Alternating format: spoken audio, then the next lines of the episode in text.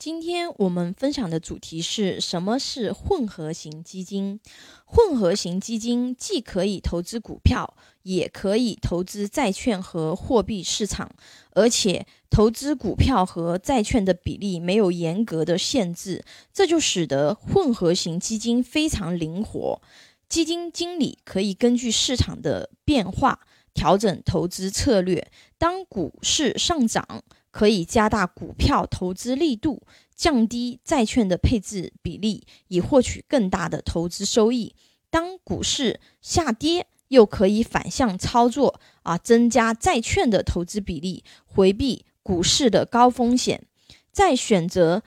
混合型基金之前啊，同样要对自己的风险承受能力有一个认识，因为混合型基金根据投资策略的不同啊，它也有。不同的风险程度啊，分为偏股型、偏债型和平衡型。偏股型基金一般而言啊，这类基金它不会通过择时来调整股债的配置比例，主要以投资股票为主。因此的话呢，偏股型的混合型基金风险收益程度啊，比其他类型都要高一些，但是。比单纯的股票基金会低上一点。第二种偏债型基金，偏债型基金的持仓配置正好和偏股型相反，啊，债券的持仓比例超过百分之五十。这种持仓的情况下，使得基金长期收益较为平稳，啊，风险水平也较低。不过，同样的这一类。基金的收益率啊也会低于这个偏股型基金。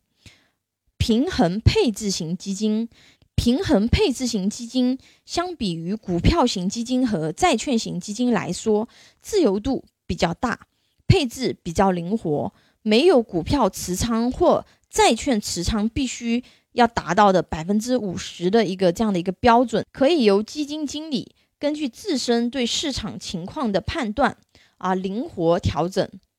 这类基金的投资重点是在大类资产配置上，需要对宏观经济有较为深刻的认识啊，同时考虑到行业以及经济周期的特性啊，考虑大类资产配置核心的就是什么时候买什么品种赚钱。比如，有的时候股票市场好，有的时候债券市场好，有的时候商品市场好，等等啊，考验的是基金经理的择时能力。所以，这类基金尤为看重基金经理的水平，对择时的要求比较高啊。好了，这个按照投资对象划分的四类基金啊，都给大家做了分享，大家有没有记住啊？那在这里。我们再做一下总结梳理啊，投资股市的股票型基金风险最大，投资比例不受限制的混合型基金是其次，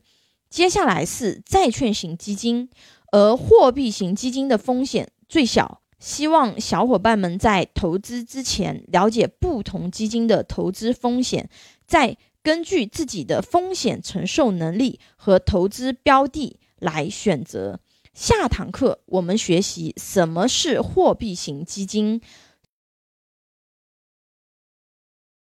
请大家帮忙点赞、关注、收藏、转发，非常感谢。